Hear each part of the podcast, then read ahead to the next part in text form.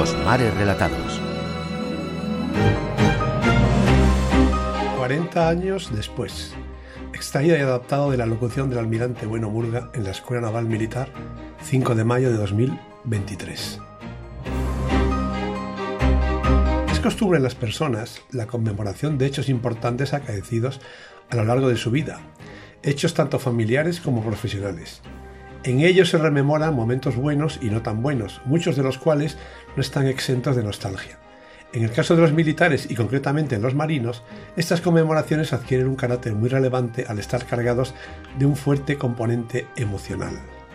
Por ello, las promociones de oficiales y suboficiales de la Armada celebramos los 25, los 40 y más años de finalización de nuestras carreras con la ilusión del reencuentro con tus compañeros y la emoción de compartir unos días con actos evocadores de aquellos años de formación, tanto en la Escuela Naval Militar como en la Escuela de Suboficiales de la Armada. Voy a referirme con más detalle al asunto de los oficiales, pues es el caso de quien les habla. Para esta conmemoración de salida de la Escuela Naval de Marín Pontevedra, esta habilita un escenario al efecto y que nos recuerda nuestro paso por ella cuando éramos jóvenes alumnos. Se trata de renovar el juramento a la bandera y al que podemos considerar el último acto militar de las promociones de oficiales.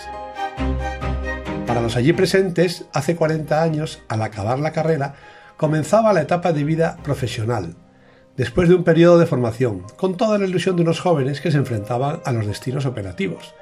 Comenzábamos a escribir nuestro propio cuaderno de bitácora en forma de hoja de servicios, que, muchos años más tarde, casi todos hemos cerrado. La derrota seguida en estos 40 años de navegación y de operaciones en el campo, además de los distintos tipos de buques y destinos en los que cada uno ha podido ejercer su trayectoria profesional, ha estado en los últimos tiempos afectada de transformaciones importantes, dos de las cuales merecen ser citadas. Una de ellas ha sido la supresión del servicio militar obligatorio. La mili permitía dotar de personal a las Fuerzas Armadas, pero además tenía en paralelo una importantísima tarea que era la de fomentar la convivencia de personas procedentes de diferentes regiones de España, en unas instituciones que ponían a todos en el mismo nivel y les proporcionaban importantes valores. Al suprimirse el servicio militar, hemos ganado en profesionalidad en nuestras dotaciones navales, pero hemos perdido conciencia nacional para nuestros compatriotas. Otra faceta importante vivida ha sido la integración de la mujer en la Armada de forma modélica, permitiendo su incorporación hasta donde han querido llegar y con la naturalidad fuera de duda. Todos hemos vivido despliegues operativos que han ido en aumento a lo largo de las décadas, primeramente de forma modesta y hoy en día de manera muy habitual.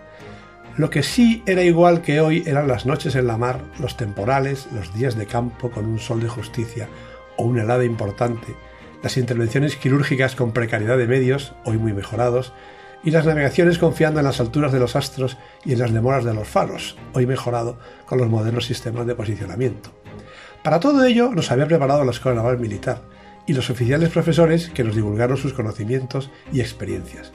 Y lo más importante, nos transmitieron también valores, no solo los estrictamente militares, sino otros como compañerismo, disciplina, esfuerzo, generosidad, honor, lealtad, liderazgo, perseverancia, respeto, responsabilidad, sacrificio, tolerancia, valor, etc. Esta ha sido la gran enseñanza que ha dado esta escuela a todas las promociones, muy por encima de la formación militar, técnica o naval.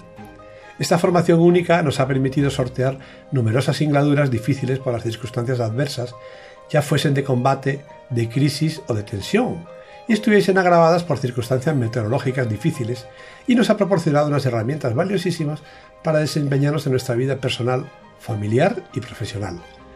Recordamos por supuesto a los compañeros ausentes de todas las promociones, vicisitudes tristemente inevitables de la vida.